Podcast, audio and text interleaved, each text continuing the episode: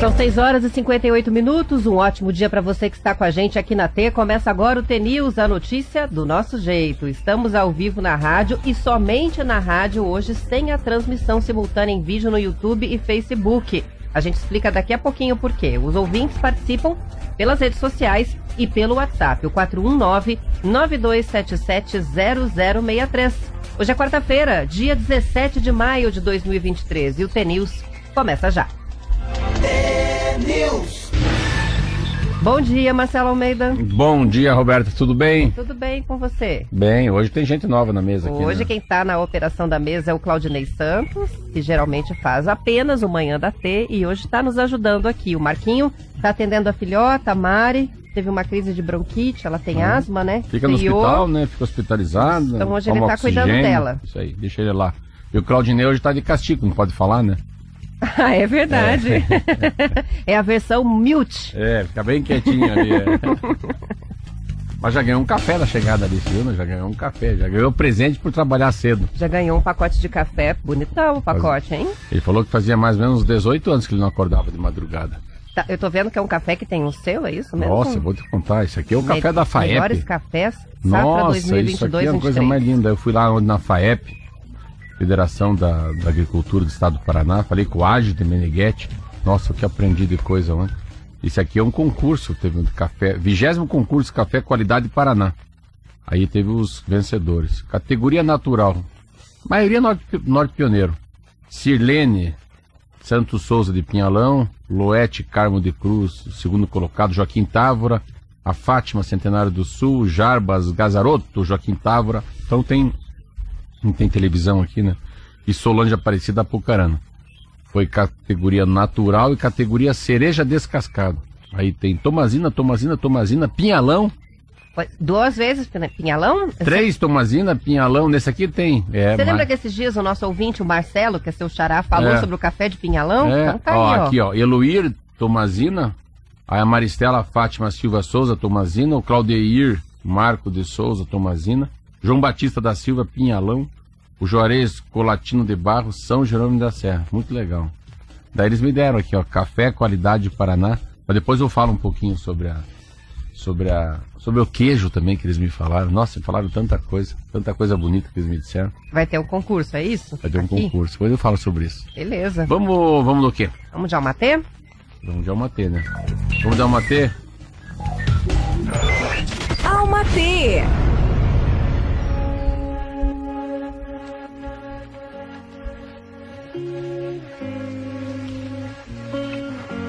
Que determina como será o seu ano, como será o seu mês, seu dia e a sua vida é a energia que você emana.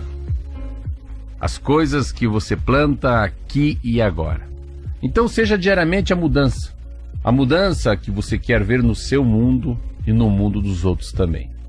Feliz agora, feliz no presente, feliz nova oportunidade de fazer sua jornada valer a pena. Seja feliz. Van de Luz. Maravilha, muito legal. Vamos começar com um abraço. Hoje quero dar um abraço pro Fábio. Fábio é meu sócio na prestinaria. Opa, tá ouvindo, todo, será? Todo. Vixe, Maria, já falei com ele de madrugada. E todo dia ele leva a filha dele pra escola, a Sofia. Diz que a Sofia imita nós dois. Diz que, então... é, diz que é a Roberta Canete em pessoa. Eu pedi para ele até mandar uma gravação, mas ela é tímida. O que ele contou é que essa abertura que eu faço todos os dias igual, que ela fala junto. Olha ela aí. já sabe de cor. Até, aí falou até o Bom Dia Marcelo Almeida, ela já decorou. a gente queria um vídeo, né? Pra mostrar legal. isso, que deve ser Trazer ela fofo, aqui pra, né? ela, pra ela abrir o programa. Isso aí. Ela abre o programa. Isso aí, muito tá bom. bom. Beijo, Sofia. Um abraço, Fábio. Um beijo pro Fábio e pra Sofia. São 7 horas e 2 minutos e a Petrobras anunciou ontem a redução no preço dos combustíveis e gás de cozinha a partir de hoje. A redução é de 44 centavos por litro do diesel, que passa de 3,46 para 3,02. O preço médio da gasolina vai ser reduzido em 40 centavos por litro, passando de 3,18 para 2,78. Tanto no caso do diesel quanto da gasolina, estes são os valores pagos pelas distribuidoras. Para o botijão de 13 quilos de GLP, a redução no preço vai ser em média de 8,97 ou 21,3%. Se as distribuidoras repassarem a economia integralmente ao consumidor final, o botijão passa a custar para o consumidor R$ 99,87. Segundo o presidente da Petrobras, Jean Paul Prates, a empresa está abandonando a política de paridade com preços internacionais do petróleo e passando a considerar também os indicadores internos para formar o preço final.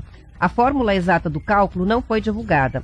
A paridade de preço com o mercado internacional foi adotada há mais de seis anos no governo Michel Temer. Segundo o jornal Valor, analistas que acompanham a empresa afirmaram ontem que o novo mecanismo é pior do que o anterior, mas tem a vantagem de afastar o pior cenário possível, que seriam as intervenções do governo federal nos negócios diários da companhia. A mudança da política de preços da Petrobras foi uma promessa feita pelo presidente Lula na campanha eleitoral do ano passado. Ah, é uma mudança, né? Assim, é, tem uma Primeiro que a redução é bem grande. O que, que no fundo eles fazem? Eles desatrelaram né, o reajuste da gasolina e do diesel é, pelos valores praticados no mercado internacional. Tem muita desconfiança do que se foi feito. Ninguém, é, eles têm muito medo do que aconteceu, o que aconteceu com a Dilma lá atrás. Lembra que a Dilma acabou segurando o preço das coisas e deu o que deu. Petrobras foi um, um terror.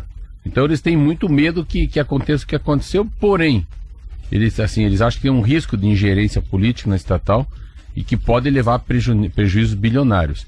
Mas o que, que eles fizeram, no fundo? Eles fizeram assim. Por um lado, eu achei que, que é uma coisa que pode ser que seja inteligente. Qual que é o grande impacto negativo? Pode impactar tanto nos importadores né, de, de gasolina e de diesel, como na, na história da, da produção do biodiesel. Então, assim, a, o dinheiro muda de mão, a, a gente muda de matriz energética. Então, se o diesel, né, o diesel fóssil, se o e por outro lado tem o biodiesel que é uma coisa que vem para deixar um pouco mais puro o ar, né? Então isso é, um, é desmotivante para o biodiesel, o diesel que vem do petróleo. Então, cada vez ficar mais barato para nós é pior. Nessa mudança de matriz seria, pensando bem, Esquece que a gente precisa de, de, petróleo, a gente precisa de diesel, precisa de gasolina e que isso que gera um desenvolvimento. Mas se a gente não precisasse disso, era melhor deixar o diesel que se danasse o petróleo. E ir colocando mais dinheiro em desenvolvimento, tecnologia, no biodiesel, no diesel do gás, né?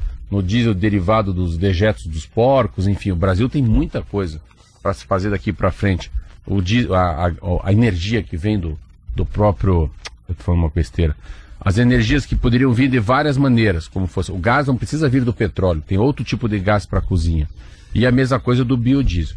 O que, que baixou ontem? Gasolina baixou 12,6%, deu 0,40 por litro, mas lá na refinaria, Roberta. O diesel baixou 12,8 lá na refinaria, significa zero reais, 0,44. E o gás de cozinha, pô, o gás foi bastante, baixou 21,3%. Então o gás lá está custando 8,97 botijão de 13 quilos lá é dentro. E que falta? Falta a distribuição e o posto, né? A gente tem que sempre pensar que quando a gente fala de diesel, a gente tem três estágios, né?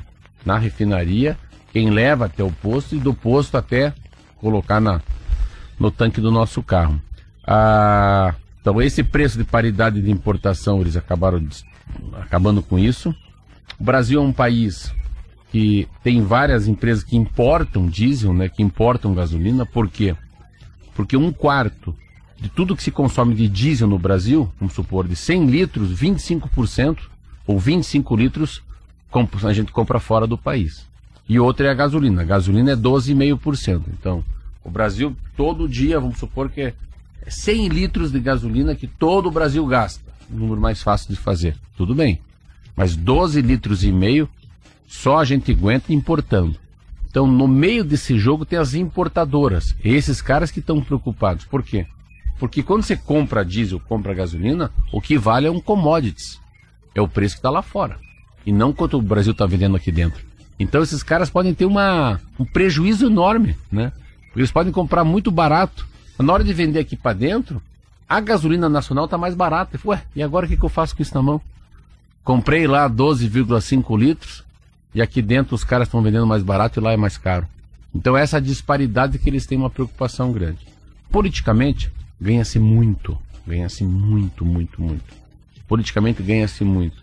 É, não deu ainda para. Eu li todos os jornais, fala-se muito pouco, porque eles não têm parâmetro do que vai acontecer a partir da semana que vem. Então, vamos reduzir A gente não vai mais acompanhar o mercado internacional, o biodiesel vai sentir, a, os importadores vão sentir, mas o que pode também mudar é de fato a inflação. Então, outra coisa, a gasolina no valor que vai ficar, no, no, no valor que está, pode ter uma mudança até lá no Banco Central. Olha que interessante. A taxa Selic pode até ser reduzida pelo efeito da gasolina, do diesel. Ah, quem dança com essa é o etanol, porque sempre o cobertor é curto, né? O etanol estava se exibindo, porque, pô, a gasolina está cara. Mas se baixa a gasolina, o etanol já em perde. Em algum estado chegou até a valer a pena, né? Porque sempre o cálculo que a gente faz é de é. 70% do rendimento do etanol, né? Então, se está custando menos do que 70% do preço da gasolina, melhor abastecer com o etanol. E a gente há muito tempo não chegava né, a essa condição de o etanol tá valendo a pena. No Paraná, se não me engano, nenhum posto, mas em Sim. outros estados isso aconteceu, né? Mas... Agora já inverte tudo de novo. Também esse ano, não sei qual matéria, mas eu não guardei eu estava vendo a redução do, dos combustíveis no Brasil. Não sei se a gente sentiu na bomba de gasolina, mas é um ano de muita redução, não é? O ano passado era sempre muito aumento, muita redução. É uma mudança de política, esperar um pouco. Acredito que o governo sabe o que está fazendo, mas hoje ele se deu bem. Aí isso aí dá uma, uma popularidade muito boa para o presidente e, e pode ser que tenha sido o primeiro passo para um alerta no Banco Central para reduzir a taxa Selic, que hoje é 13,75. São 7 horas e 9 minutos. A gente está recebendo muitas participações de ouvintes, porque os livros sobre a felicidade começaram a chegar ontem. Ah, então o pessoal está mandando fotos com o envelopinho da Rádio T. Legal. E o livro né, do Henrique Bueno, que veio aqui no estúdio, Ensaio sobre a Ciência e a Prática da Felicidade que chegaram pelos Correios. Depois dá para conferir lá no nosso Instagram. Tem muita gente perguntando sobre a transmissão, só repetindo que a gente não tem a transmissão hoje nem no YouTube nem no Facebook, em função da ausência do Marquinhos, que está cuidando da filhota, que teve uma crise de asma. E muita gente desejando as melhoras para Mari, a gente também aqui está torcendo por ela. Para quem quiser nos ouvir pela internet, manda mensagem aqui para o WhatsApp que a gente encaminha o um link no site da Rádio T, radiot.fm, você consegue ouvir a transmissão clicando em uma das cidades. Então, para ouvir a programação neste momento, a gente está em rede com todo o Paraná, pode ser em qualquer cidade, mas depois das sete e meia, já chegaram algumas mensagens perguntando, né, como fazemos depois das sete e meia.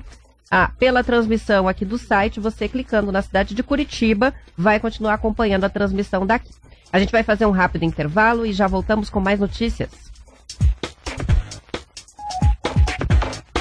News.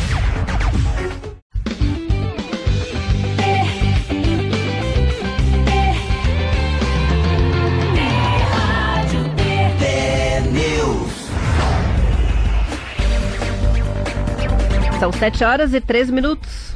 Olá, eu vou ler esse aqui. Amanhã eu vou falar sobre a outra coisa, sobre. que eu adoro essa coisa de, do Paraná, do agro do Paraná. Amanhã eu vou falar sobre essa matéria que eu li de manhã, que é Uh, a FAEP patrocinou, foram aí acho que 38, 40 pessoas, foram para Israel saber como é que as coisas acontecem no deserto. Como é que tem, como é que tem verdura, como é que tem legume, como é que eles plantam se eles não têm água. Eles não têm água. E se tem cada coisa linda, cada coisa tipo, vou dar só um exemplo para você.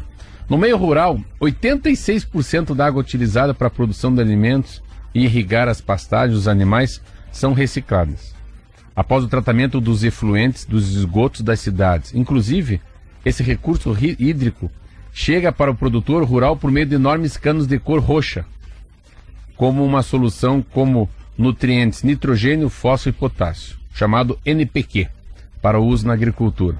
Com comparação, a Espanha usa apenas 17% da água reciclada para a produção de alimentos. A Austrália, perto de 10%. A Itália, 8%. A Grécia, 5%. Estados Unidos e Europa, 1%. Então é uma matéria linda. Mas o que eu mais gostei, parece que a FAEP patrocinou aí o primeiro prêmio Queijos do Paraná promove atração no dia 1 de junho. Cerimônia de encerramento da primeira edição do prêmio Queijos do Paraná está marcada para 1 de junho, a partir das 8 horas da manhã, no Museu Oscar Niemeyer. Sabe quantos julgamentos que vão ter nos queijos? Hum. 323 queijos inscritos no Paraná. Uou, quantos candidatos? Meu Deus do céu, olha que legal. A premiação dos queijos acontece em três etapas. Primeiro, os jurados vão fazer a avaliação dos 323 inscritos em cabines individuais, isoladas de barulho, iluminadas e sem interferência de cor. Olha que chique. Os queijos receberão notas de 0 a 20. de acordo com o critério pré-estabelecido. Os produtos que obtiverem 18 pontos ou mais serão premiados com a medalha de ouro. Para receber medalha de prata é preciso ficar entre com 16 pontos e bronze 14. Na segunda fase, os queijos medalhistas serão reconhecidos pelos jurados. Além disso, os produtos com a medalha de ouro estarão aptos à seleção final, podendo ser reconhecidos com a medalha de ouro. E vai. Cara, então assim, é um incentivo porque a, é interessante a capacidade da bacia leiteira. E eles estavam me contando, falei, vocês vão fazer lá no Museu Oscar Niemeyer? Mas no meu reduto. Lá? Lá tem tá padaria, pô. Lá, tem, lá tô em casa. Por que vocês me procuraram antes para eu fazer um, né, um agrado com vocês? Um coquetel com croissants é, feitos com estes é, queijos, quem é. sabe? Uma edição Daí, especial. O nosso, nosso, nosso amigo, nosso, nosso. O Leomar, o Leomar com certeza vai falei participar do Leomar disso, lá, hein? o Leomar. Ô, Leomar, você é conhecido, bicho. Eu achei que eu que era conhecido na Rádio T. O Leomar é conhecido na FAEP lá. Ah, é? Falaram dele, é. Então, muito legal. É porque, porque, é, por que, o queijo da canastra, né, lá de Minas Gerais, tem essa indicação geográfica, denominação de origem? Porque alguém falou que o queijo da canastra é importante e é daquela região. Então fique imaginando quanta coisa o Paraná pode dar esse passo à frente, né? É, como a gente fala aqui, né, da, do melado, como a gente fala do barreado, como a gente fala de tanta coisa aqui no Paraná que já tem esse, esse selo, Imagina você pegar quatro, cinco selos que nacionalmente são conhecidos por causa que são produzidos no Paraná. Senão fica, ah, doce de leite é coisa de mineiro. Melhor café do Brasil, ah, o do sul de Minas. Só que o Paraná é o maior produtor. Então o que, que o Paraná está fazendo quando a FAEP faz isso? FAEP é a Federação da Agricultura do Estado do Paraná. Ela está dando um passo à frente, como fosse dar um valor agregado. Não, você não vai fazer leite, você vai fazer leite. Produz muito leite? Produz. Esse leite, quanto desse leite todinho do Paraná vai para a produção de queijo? Isso é um negócio enorme. Então, assim, a gente fala na faculdade, como é que é o nome, Roberto? Valor agregado. É. Você tem uma indústria de valor agregado. Não é leite natura que a gente. A gente vende queijo que tem denominação de origem e pode ser vendido lá na Aix-Provence, no sul da França. É isso. De repente trazer medalhas para o Paraná. São né? as coisas das medalhas, né? Aquela coisa que eu estava lendo ontem aqui que eu falei que é o como a, a, moça falava aqui, você pode, o produto, você vai comprar um produto porque você sabe que atrás daquilo não tem um escravo trabalhando, que tem um funcionário bem remunerado. Até tem uma frase em inglês que eles chamam aqui, que meu filho estava dizendo, que é fair trade, que é uma troca justa. Então daqui a pouco é isso. Por que, que eu vou comprar o queijo de canastra, eu não gosto, lá de Minas Gerais você tem um queijo branco bom aqui em Palmeira? Né? Porque, ó, café. É a era das certificações e dos selos, é. né? Como isso ganha importância e como a gente observa nas embalagens já de cara. É, se é premiado, se tem selo de qualidade, se tem selo de boas práticas, ESG, a gente já bate o olho, bate e, o olho. e, procura isso. Esse né? vigésimo concurso que eles me deram isso aqui, me deram quanto que isso aqui tem? Sei lá, me deram 500 gramas, 250 gramas de café. Tá aqui, ó, melhores café do Paraná. Qualidade do Paraná. Show. Tem um selinho aqui. Então você pega tanta gente aqui, ó, Pinhalão, Joaquim Távora, Centenário do Sul, Apucarana, Tomazina, São Jerônimo da Serra. Então, é por que, que eu tenho que comprar do outro se eu tenho um melhor? Tem que, a gente tem que parar às vezes, né, Roberto? Achar que o, que, a, que o jardim do vizinho é mais verde, né? Isso aí, valorizar os produtos regionais. Daqui a pouco eu tenho um programa só sobre aqui. Na... Ah, e tem mais! Tem mais? Não. E daí eles me convidaram para ser palestrante. Ah, ah, que chique. É, é, vamos, quer ser palestrante? Eu falei, eu quero. Liderança rural, cultivando conexões. Terceiro encontro regional de líderes rurais. Eu falei, me leva para um. Se você me gostasse, me chama para os outros. Aí. Pagamento em café. Faz né? uma degustação. Não, e como é que é o valor? Vai pagar em café. Então tem Londrina dia 15 de 6, Cambará, Pato Branco, Toledo, Moarama, Maringá. Isso aqui é para você. Para qual cidade que você vai? Ou você vai fazer só aqui eu, eu, eu vou, Eles vão mandar um e-mail para mim hoje. Qualquer uma, eu vou. Só para ver como é que é. É para falar para lideranças, assim, para pessoa que é, que é do agronegócio.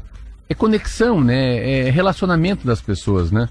A nova geração, né? Muito Aí. legal. Quando sair, quando confirmar a data, ah, não esquece de avisar aqui, para a gente convidar os nossos ouvintes, é né? Verdade. Da cidade onde você for verdade. falar. A gente tem ouvintes muito vigilantes e muito atentos, e vários escreveram aqui sobre a sigla NPK, porque o potássio na tabela periódica, na verdade, é K.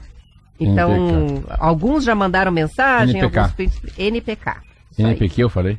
Acho que, ah, acho que foi NPQ que você falou. Não sabe nem ler.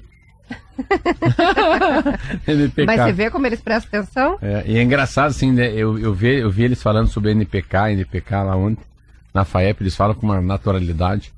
Você vê quando não é assunto da gente, né? né? É igual quando você vai falar em economia, ah, qual que é o tier, payback, spin-off, mesma coisa, greenfield, tudo em inglês, mas o cara da economia entende o que eu tô falando. Olha, eu acho legal quando a gente vai falar com alguém de uma área assim. Alguém falou uma palavra para mim que eu fiz cara de bobo essa semana. Ele continuou falando, eu continuei fazendo cara de bobo. Fui numa reunião, alguém falou quatro letras junto. Ah, o ramming. Ah, daí Sabia, você, aí ideia. você faz isso, pega o carro, passa por lá, aí a gente vai tentar fazer um ramming. Ramming, ramming. Ele falava uma palavra como fosse ramming, assim. Eu falei, mas será que eu faço cara de palmeira, né? Vou até o final com essa cara de ignorante, eu pergunto o que, que é isso. Mas o assunto era, tava fluindo tanto, falei, sabe uma coisa? Eu vou deixar passar. Procura no Google. Depois eu procuro no Google. É. é a melhor saída. O Sinésio mandou uma mensagem engraçada dizendo que a gente, né, o Marcelo tá igual o Mutre, o cachorro do Dick Vigarista. Medalha, medalha, medalha. É, medalha, medalha, medalha. Lembrei disso também. Isso aí. Tem uma participação daí... também chegando do Roniel que está dizendo com relação, né, aos Não, hoje nós, já estamos demais. Acho que é o Claudinei que está trazendo isso. Pro... Isso aqui não é um programa de rádio hoje, né? É, hoje ah, Isso aqui é brincadeira, né? Hoje nossa, nossa audiência hoje... E olha que ele não está nem falando. o, o Roniel mandou uma mensagem falando sobre, né, a questão dos combustíveis, né, dizendo, será que os donos de postos não vão dizer que tem que primeiro acabar os estoques? Com certeza, né? Nunca é imediato. A gente hoje não, não vai, chegar, chegar no posto gente. e já está é. com 40 não. centavos de diferença. Não vai Primeiro que o repasse pode nem ser esse. Não. Mas assim, tende a diminuir. Mas nos próximos dias, é, quando eles forem acabando com os estoques mesmo. Ah, muita gente comentando já a situação do Dallagnol. Por unanimidade, o Tribunal Superior Eleitoral indeferiu ontem o registro de, de candidatura do deputado federal Deltan Dallagnol, do Podemos Paraná. E na prática, isso significa a cassação do mandato dele. Com efeito imediato, já vão começar a limpar o gabinete. Os ministros do TSE entenderam por unanimidade que ele cometeu irregularidade ao pedir exoneração do cargo de procurador da República enquanto respondia a processos disciplinares internos. Esses processos poderiam levar a punições, inclusive a inelegibilidade. A lei da ficha limpa e da inelegibilidade não permitem candidatura de quem deixa o Judiciário ou o Ministério Público para escapar de uma punição. Com a decisão do TSE, os votos que Dallagnol recebeu na eleição vão para a legenda. Nas eleições de outubro do ano passado, o então candidato recebeu 344 mil votos. Ele foi o deputado mais votado do Paraná. Dallagnol ainda pode recorrer ao Supremo Tribunal Federal. Em nota, ele disse que a decisão do TSE é uma vingança contra aqueles que combateram a corrupção.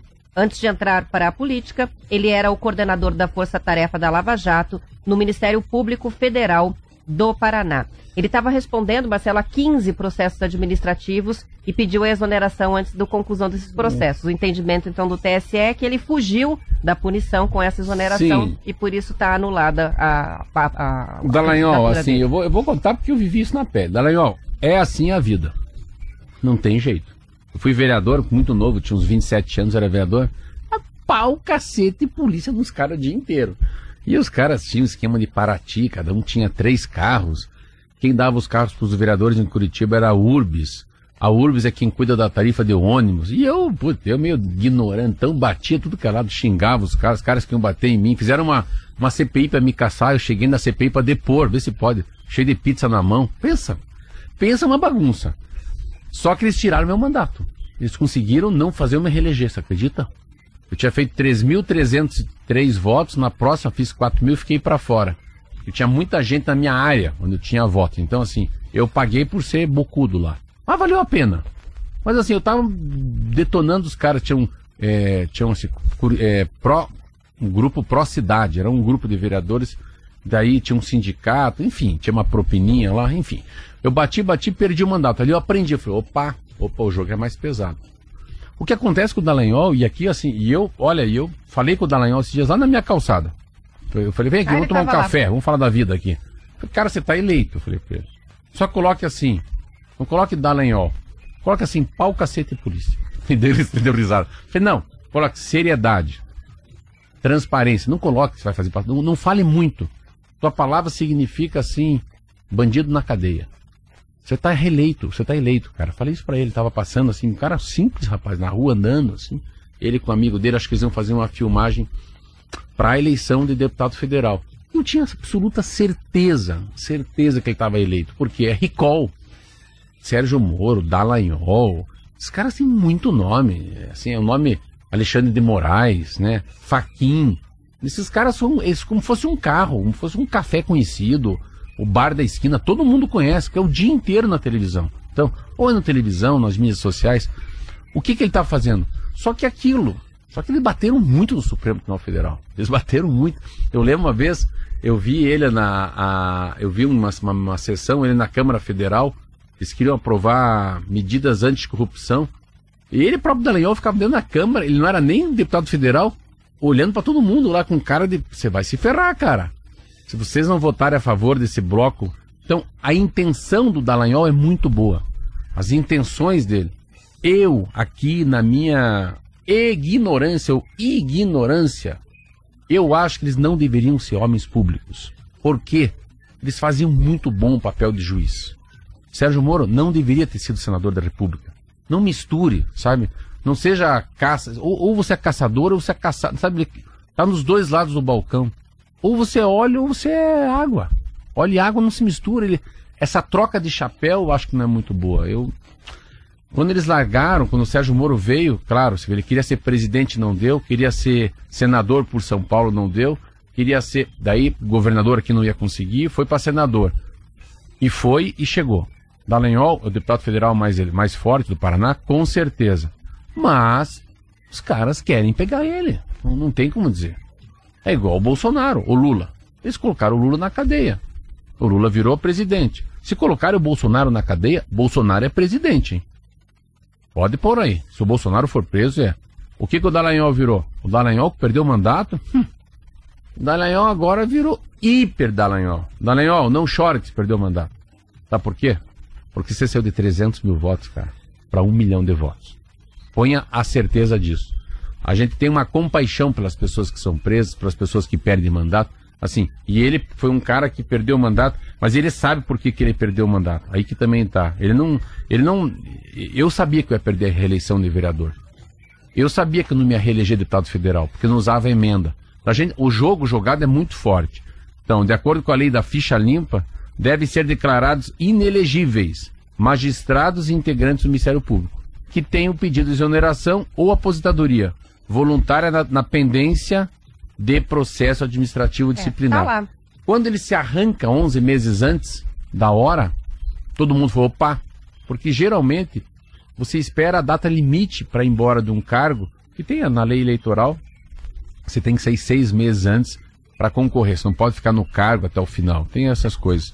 E ele saiu 11 meses antes. Aí ligou um alerta, opa, por que ele está largando o Ministério Público já? O que, que esse cara fez? Ele tinha os processos. Então, eu acho que ele vai recorrer, eu acho que ele não vai ganhar. Por quê?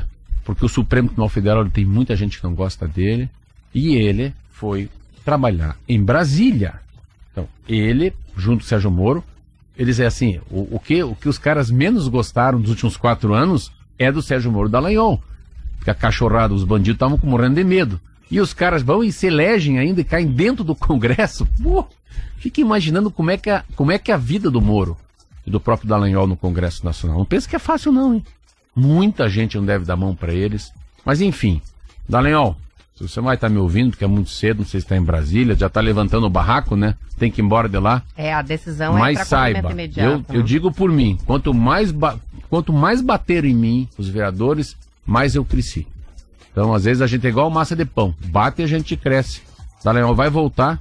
E outra coisa, fica aqui uma, Olha uma, uma dica aí para você, Roberta. Vai sair muito forte como candidato a prefeito de Curitiba. São 7 horas e 29 minutos. Assim a gente vai encerrando a edição estadual do TNews de hoje. Depois do intervalo, tem o noticiário da sua região e a gente volta para a parte do Paraná. Os ouvintes que ficam, boa quarta-feira. Amanhã estaremos de volta. Tchau, tchau. Até amanhã.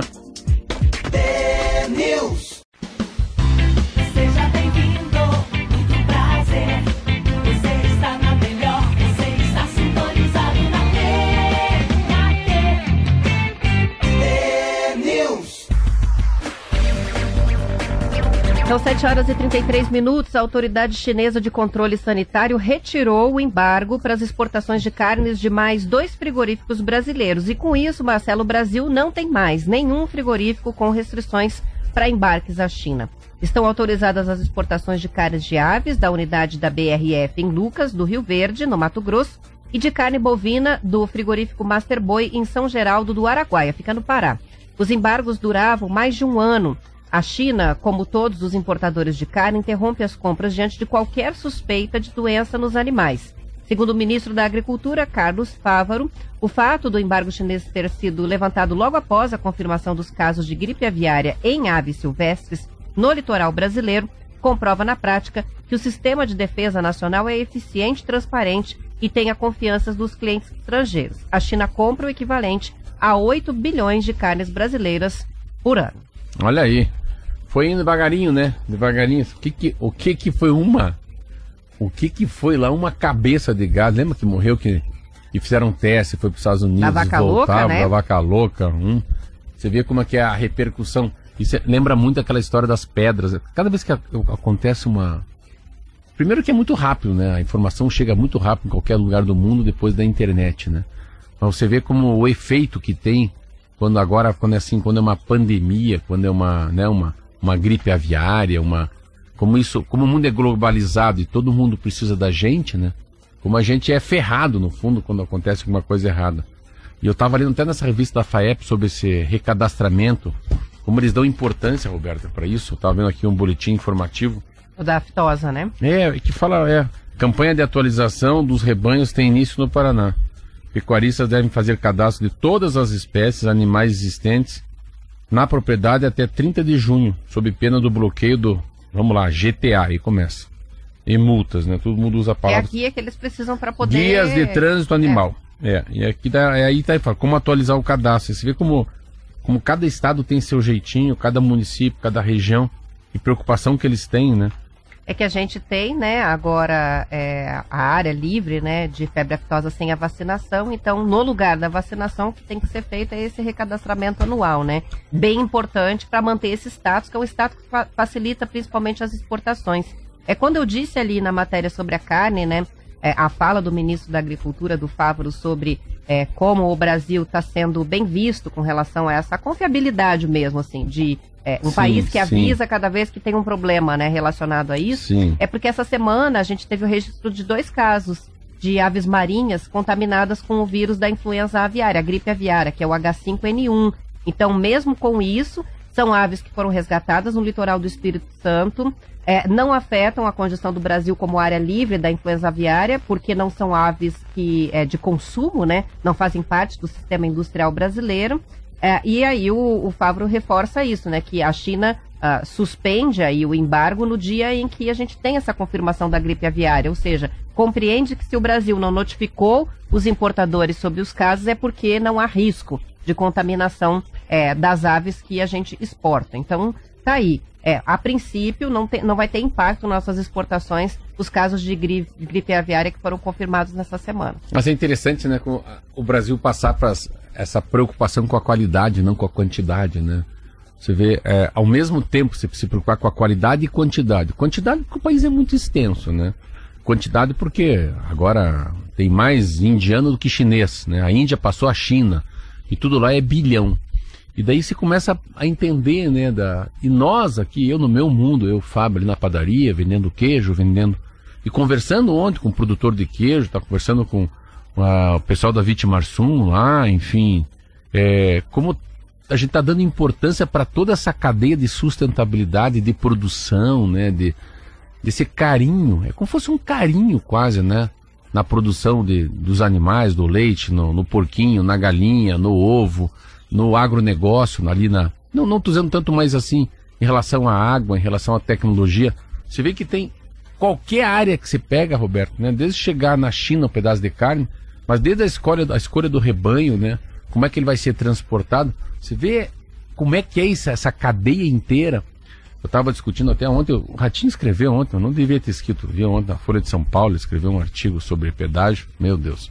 Enfim, e daí a importância do pedágio, a importância da Ferroeste, a importância do Porto Paranaguá, mas ao mesmo tempo a importância de um drone. O drone é importante. Não, o drone é muito importante, né? A gente vai, a importância de uma cerca, a importância do, do, do, do arame.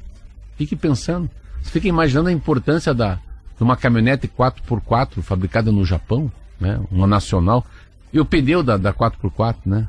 Não, né? E o, e o, e o, e, e, o, e o veterinário. Quantos veterinários vai ter no Brasil? Com especialidade, né? Você fica imaginando assim, né? O que, que a gente precisa no né, Brasil? O Brasil precisa de gestor. Eu estava ontem lendo, conversando com o professor meu da faculdade, sobre resíduo sólido, sobre drenagem, né? sobre água, sobre esgoto, sobre resíduo sólido. Marcelo, esqueça. Não fale. Eu estou querendo ajudar um, um dos candidatos a governador de estado, estava dando umas dicas para ele, daqui a três anos. Ele falou: fale para ele não falar de água não falar de esgoto. Não fale desse assunto. Porque esse assunto está resolvido. Graças ao Ney Braga que criou a Copel e a Sanepar. Olha que lindo. Falar de drenagem, pode ser. Falar de resíduo sólido, não fale de lixão. Não fale de caminhão, que isso todo mundo tem. O que não tem é gestor. É pessoas que são capazes de chegar numa cidade de 5 mil habitantes e falar: cachorrada, vamos lá. Ou os vereadores, prefeito, secretários, como é que nós vamos tocar o lixo dessa cidade? Olha, eu sou gestor em resíduo sólido. Olha, a, a capacidade de a gente pensar num consórcio. Temos quatro cidades, cada um com 5 mil habitantes. Vamos lá, então somos 20 mil habitantes. Quanto que gera cada, cada cidadão? Ah, então, cidade de 20 mil habitantes, cada um gera 600 gramas. Então tá, são 6 toneladas por dia. Como é que nós vamos dividir esse lixo? Então ele falou: esqueça, Marcelo, tem muita tecnologia, tem muito dinheiro para isso. O que não tem é gestão, é gente pensando. E fiquei com aquele negócio tomando café com ele. Falei, ô Nicolau, Mano, professor, você acredita? Acredito. Olha uma coisa que ele me falou que linda. Fui fazer um trabalho em Guarapuava. Marcelo, o Deus vai lá e pá, joga água na cidade. São Pedro ajuda e chora junto. A casa do cara é inteirinha de cimento. Não tem um pedaço com, com terra. O lençol freático não recebe nada. A água do cara desce as ruas abaixo em Guarapuava. A água chega lá embaixo a 20 km por hora fazendo erosão. E a prefeitura tem que se preocupar com as enchentes. Pense bem. Se todo mundo for egoísta e não quiser mais água, o que, que faz com aquela água? Ela corre para fora. Então você tem que olhar assim, cada um, você vai ter sim, e deixar 3 metros quadrados aí do teu terreno de grama. Porque o lençol freático não é teu. O lençol freático é da cidade. E é, e é assim que a gente se alimenta de água, né? O lençol freático. E fui me dando uma aula, a drenagem que é o problema. Então todo mundo vai lá, faz sua calçada, coloca lajota, faz a piscina, exibido. E grama, não tem grama. Então, se todo mundo tivesse um pedacinho aberto de grama, não tinha problema nenhum, porque a água não vai para fora. Então ele estava me explicando essa coisa de vazão.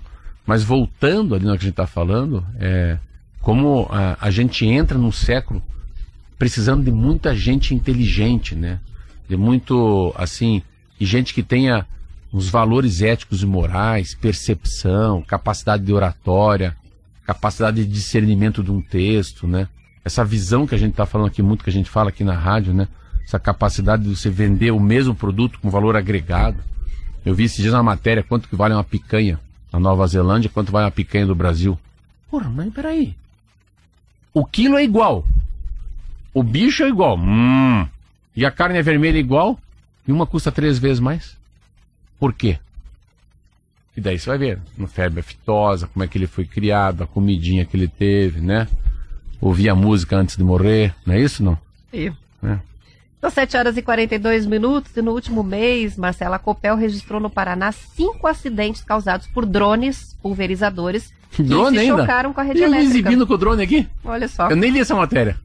Os acidentes aconteceram na área rural de Palutina, em Londrina, Nova Cantu, Formosa do Oeste e Ubiratã e provocaram em algumas situações o desligamento da rede de energia. De acordo com a Agência Estadual de Notícias, são os primeiros casos de acidentes dessa natureza registrados pela companhia aqui no estado. Os eventos aconteceram depois da publicação de uma nova resolução da ANAC que simplificou as regras para o uso dos drones em atividades agrícolas, como na dispersão de sementes, fertilizantes e defensivos nas lavouras. Ao mesmo tempo em que contribui para facilitar o uso de novas tecnologias no campo, a regulamentação demanda maior cuidado e preparação por parte dos pilotos.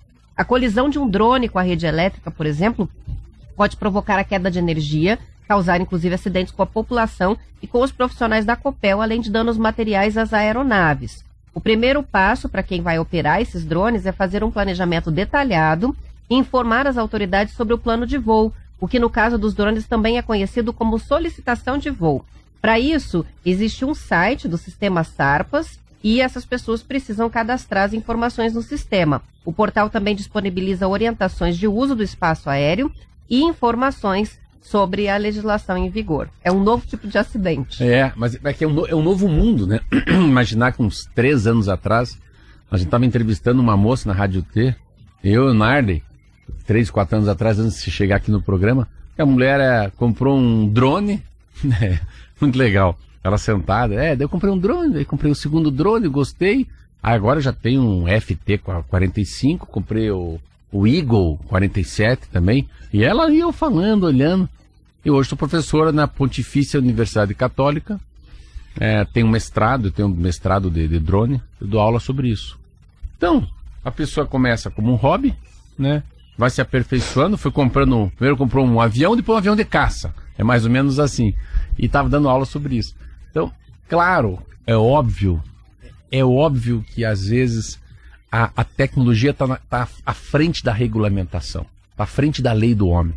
O negócio é tão violento, é tão interessante, é tão. Ah, não acredito que eu não preciso mais de avião para né, jogar as sementes, sei lá, para pulverizar uma região. Eu não tenho nem ideia do que eu estou falando, mas eu fico imaginando o quanto o Congresso Nacional, a Câmara Federal, ou a Assembleia Legislativa ainda não sabe nem o que está acontecendo, quando os caras já estão lá há um ano com o drone no céu. É, a gente está falando do campo, mas uma outra área, né, a área de produção de vídeos. Hoje, toda vez que você contrata uma empresa para produção de vídeos, hum. vem lá com a câmera e vem lá o drone, né? Sempre. Para fazer imagens aéreas também. Então, é muita, é muito equipamento operando, inclusive, é, na, é, no ambiente da é, cidade, que também pode acontecer. Eu acho acidente. que a inovação está muito maior, mais rápida que a regulamentação. Aí que tá. Então, é, foi inovou.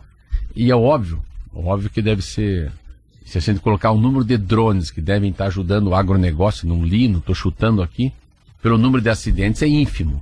Mas você tem que colocar a regra. A gente estava lendo, tava lendo sobre essa coisa que para mim ainda é inacreditável, né? Que é os carros elétricos, né? Que vão voar. São os carros que, que eu entendi mesmo, no fundo eles vão fazer aeroporto internacional do aeroporto local, né? Rio, São Paulo, Belo Horizonte, eles vão transitar com passageiros, né? De um, do aeroporto privado para o aeroporto grande. Mas como é que faz a legislação, né? Como é que tá as vias, né? A, as rotas aí no céu, como é que serão feitas? Na aviação civil a gente sabe. E quando você fala, Roberto, é muito legal. Eu voei muito de avião pequeno, é muito legal, é plano de voo mesmo.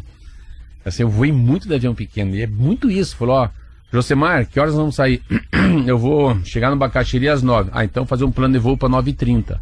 Por quê? Porque o pessoal ali do Sindacta, o pessoal do taxiamento no Bacaxiri, não importa se o avião é pequeno, médio ou grande, se é um avião.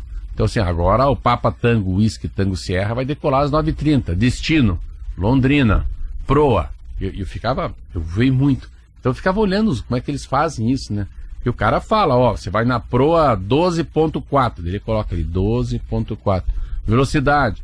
Então, é mais ou menos assim o plano de voo no avião pequeno. Você vai colocando as diretrizes que o cara lá do Sindacta, o cara da torre vai falando, para você não colidir com outro. Então você tem um plano de voo, você decola do Bacaxiri, vira à direita, depois vira à esquerda, sobe mil metros e toca o pau. Então. E tem que ficar ali. E fica ali. Trovoada, hum, chuva, não importa, aguenta. Depois, pra frente, ele falou: ó, vou mudar de, de, de plano de voo, porque Tá batendo muito, quero subir um pouco mais para tentar pegar menos vento. E a mesma coisa com o drone, né? Só que a gente fica falando de drone, a gente acha que o drone é esse que fica aqui na cidade. esse drone que a gente tá Não é falando. é desse tamanho. Roberta, esse drone que você deve estar tá falando aí, que a gente fala que bateu nos fios elétricos, né? Na, mexe com a, com a energia elétrica da Copel. Cara, eu não sei, tô chutando. Mas eu vi na revista, tem drone tamanho dessa mesa aqui. Nossa. Drone. Aí se pega no olho, como dizem é, as mães. É, é, é, não é drone, é mais ou menos assim, é um avião não tripulável, né? É. Hein? Mas dá pra colocar o Claudinei em cima que vai também com, não vai não? Tem que ser grande. Tem que ser grandinho, ele está dizendo. São 7 horas e 48 minutos. É hora da gente fazer a pausa para o último intervalo, mas a gente já volta. É News.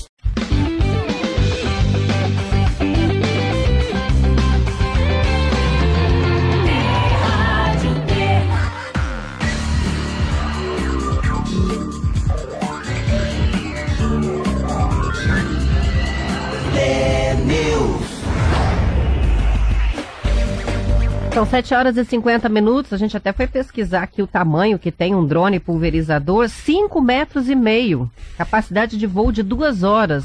E a capacidade do tanque de pulverização: 75 litros. Então está é. muito longe então, de ser esse da cidade imaginar, que a gente está é, acostumado. imaginar que ele tem 5 metros de comprimento e carrega 75 É um quilos. avião. Então ele carrega uma pessoa. Uma pessoa de 75 quilos, é um avião. Aí sim, bate lá na alta tensão, pô, óbvio Derruba que não... a torre não, inteira. Assim, tem drone, nós aqui, piada de prédio, né? Drone, drone. O drone é o tamanho de um pássaro, assim, né? Drone é um drone. Então é assim, é, é igual eu moro numa casa que fica meio no meio de uma chácara.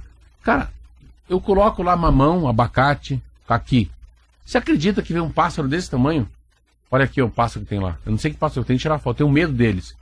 E eles vão chegando perto de mim, eu tava ontem sentadinho ali no sol, eles vão chegando, mas é desse tamanho, parece uma galinha tem um bico vermelho.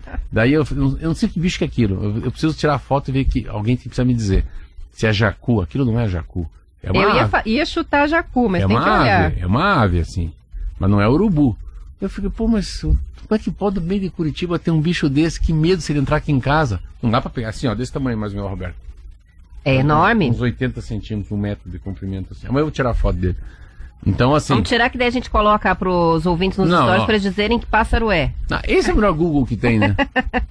é? Solta lá que no instante é. já tem 10 não, participações. E é legal porque a rádio tem, se eu falo besteira, eles arrumam rápido, né? É. Ah, é. É ao vivo, né? Hum, muito bom. É ao vivo. São 7 horas e 52 minutos e a Universidade Federal do Paraná divulgou ontem o edital do vestibular 2024. As inscrições vão começar no dia 1 de junho, vão até 17 horas do dia 23 de agosto. A taxa de inscrição, 195 reais. E uma das novidades do concurso é a opção de pagamento pelo Pix. Os estudantes inscritos no cadastro único do governo federal e os que estudaram a vida inteira em escola pública e têm renda familiar menor do que um salário mínimo e meio por pessoa podem pedir a isenção. Outra mudança para o processo seletivo é que vão ser aceitos os documentos digitais no dia da prova. Então, os estudantes não vão mais ter que carregar a papelada. Eles têm, podem apresentar ou a CNH, ou o título eleitoral digital, ou o RG digital. Mas isso é importante. É necessário que o candidato mostre a partir dos aplicativos oficiais dos órgãos emissores. Não adianta ir com foto, com print, com PDF, porque isso não vai ser aceito. A primeira fase do vestibular com as questões de conhecimentos gerais, já está marcada para o dia 22 de outubro. Os candidatos podem optar por uma das 11 cidades para fazer a prova: Curitiba, Cascavel, Guarapuava, Jandaia do Sul, Joinville, Londrina, Maringá, Matinhos, Palotina, Paranaguá e Toledo. Interessante, né? Até cidade, cidade de Santa Catarina na lista aqui é. dos candidatos fazerem prova. E vem muita gente de Joinville para Curitiba fazer o vestibular da Federal, como também vai o pessoal daqui lá para fazer na UFSC, né? A segunda fase já está marcada para o dia 13 e para o dia 4 de dezembro. Provas de produção e compreensão de textos no primeiro dia e as específicas no segundo. Cada candidato vai ter que realizar a segunda etapa na cidade sede do curso escolhido. Daí muda então os endereços. A federal está com 5.218 vagas disponíveis, são 122 cursos de graduação. Metade das vagas vai para os candidatos de escolas públicas, incluindo as cotas para estudantes de baixa renda, pretos, pardos, indígenas e pessoas com deficiência. Essa é a grande mudança. Estava vendo aquela FAPESP, uma revista de, de ciência e tecnologia do estado de São Paulo. Eu vi uma matéria sobre isso, como, como guinou, né, de 30 anos para cá, porque há 30 anos atrás, a Universidade Federal do Paraná era para as pessoas que tinham muitas condições de ter o ensino fundamental médio, um cursinho particular pago. Então tinha uma inversão dos valores, porque daí a faculdade pública que era para ajudar os menos favorecidos, eram exercidas para as pessoas que mais tinham condições. Eu dou um exemplo, quer ver? Ó. O meu pai, meu pai era um carteiro, virou telegrafista, era muito pobre, muito pobre, veio do Pará, com a família dele, e de todos só dois fizeram faculdade, um engenheiro e um médico. Mas meu pai não tinha condições de estudar muito, daí o pessoal lá no correio se cotizaram e pagaram um cursinho para meu pai. Isso em 1948, nasceu em 1930. E ele passou em primeiro lugar em engenharia. Mas ele passou, mas ele era pobre. Mas ele foi uma exceção, porque ele fez curso de rico. Então, é um pobre que veio do Pará, mas foi fazer o cursinho, exibido lá no Dom Bosco, Curitiba, o PET, sei lá, Dom, positivo, Dom Bosco positivo. Fez um cursinho na época lá. E daí, se vê, nós somos seis filhos, seis engenheiros. Todos os meus irmãos tiveram muita condição de fazer boas escolas, todos passaram na federal. Eu, claro, Ovelha Negra, Vadil, fiz a PUC, que é a universidade paga. Que é uma excelente universidade. Que é uma universidade paga. É, mas Vadil, né? Para meu pai era um Vadil. Então o que aconteceu? Você vê que interessante. Os cinco tinham condições de pagar a universidade, fazer engenharia, é, mas só que é o quê? Eles, a base que eles tiveram nas escolas que eles passaram, né, dos 4 até os 18 anos, permitiu que eles fizessem federal. Até quando ele faz federal, ele tira a condição de uma pessoa que é filho de uma diarista, né? De um motorista de ônibus, uma pessoa que não tem curso superior, porque o meu pai já tinha, mas porque foi ajudado pelos ricos. Então, eu sempre ficava olhando. E agora não. A cada 10 pessoas na federal, de 50 a 70% entraram ou por cota, ou pelo Enem, assim. Então, os bem, como é que fala? Os, os que, abastados. abastados, os que têm moeda de ouro no bolso, não são, eles não, ele não é a maioria. Ah, então é minoria. Hoje tem pessoas muito mais por cota, por ser pardo. Fica bem equilibrado, Enem, né? É... Porque geralmente a gente tem uma divisão ali, né? 50-50. 50%, são cotistas, 50% vão pelo concurso regular, não são cotistas, né? É, acaba tendo um equilíbrio ali, porque ainda a gente sabe que para entrar na Universidade Federal, os é, estudantes que estão em bons colégios, que são feitos para isso, né? Para passar nos vestibulares das universidades públicas, é, vamos citar aqui, né, Positivo, Dom Bosco, os cursinhos Bom Jesus, que são voltados para aqui, eles são é, cursinhos Sim. caros, escolas caras, acabam conseguindo preencher esses outros, essas é outras vagas, né? né? Então cria-se um ambiente bem equilibrado, em que a gente tem ali uma comunidade mista de pessoas de diferentes classes sociais, Não, é. com realidades diferentes. Isso é muito rico para a universidade é muito, também. É muito mesmo. É bem interessante. Eu acho que a mudança é a mudança que existe, né? Então duas coisas que se pega jornal existe a mudança no número de pessoas que fumam no Brasil, olha que interessante, das leis que vieram quando o cara para fumar lá fora, fuma para fora do aeroporto, não fuma no avião, propaganda negativa de cigarro, começou lá para o FHC com Serra e a história das universidades federais. São duas coisas que mudaram muito em 30 anos.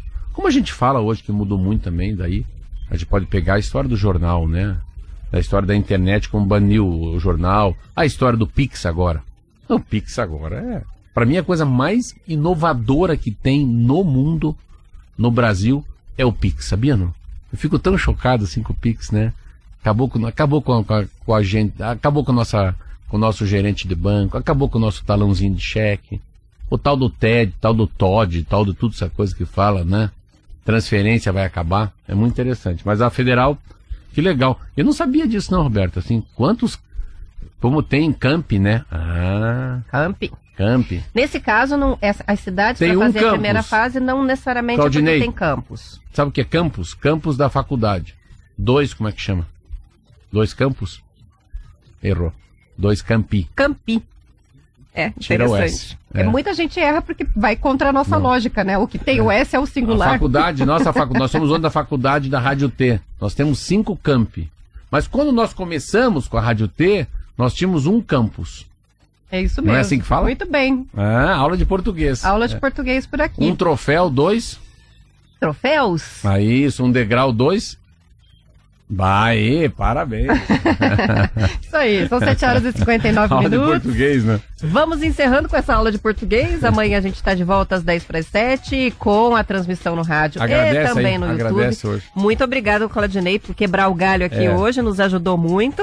E... Ganhou de presente 250 gramas de café ali. Né? Isso aí. Tá e bom. ele já fica aqui na mesa, porque daqui a pouquinho começa é. o Manhã da T. Bom dia para os ouvintes, até amanhã. Tchau, tchau.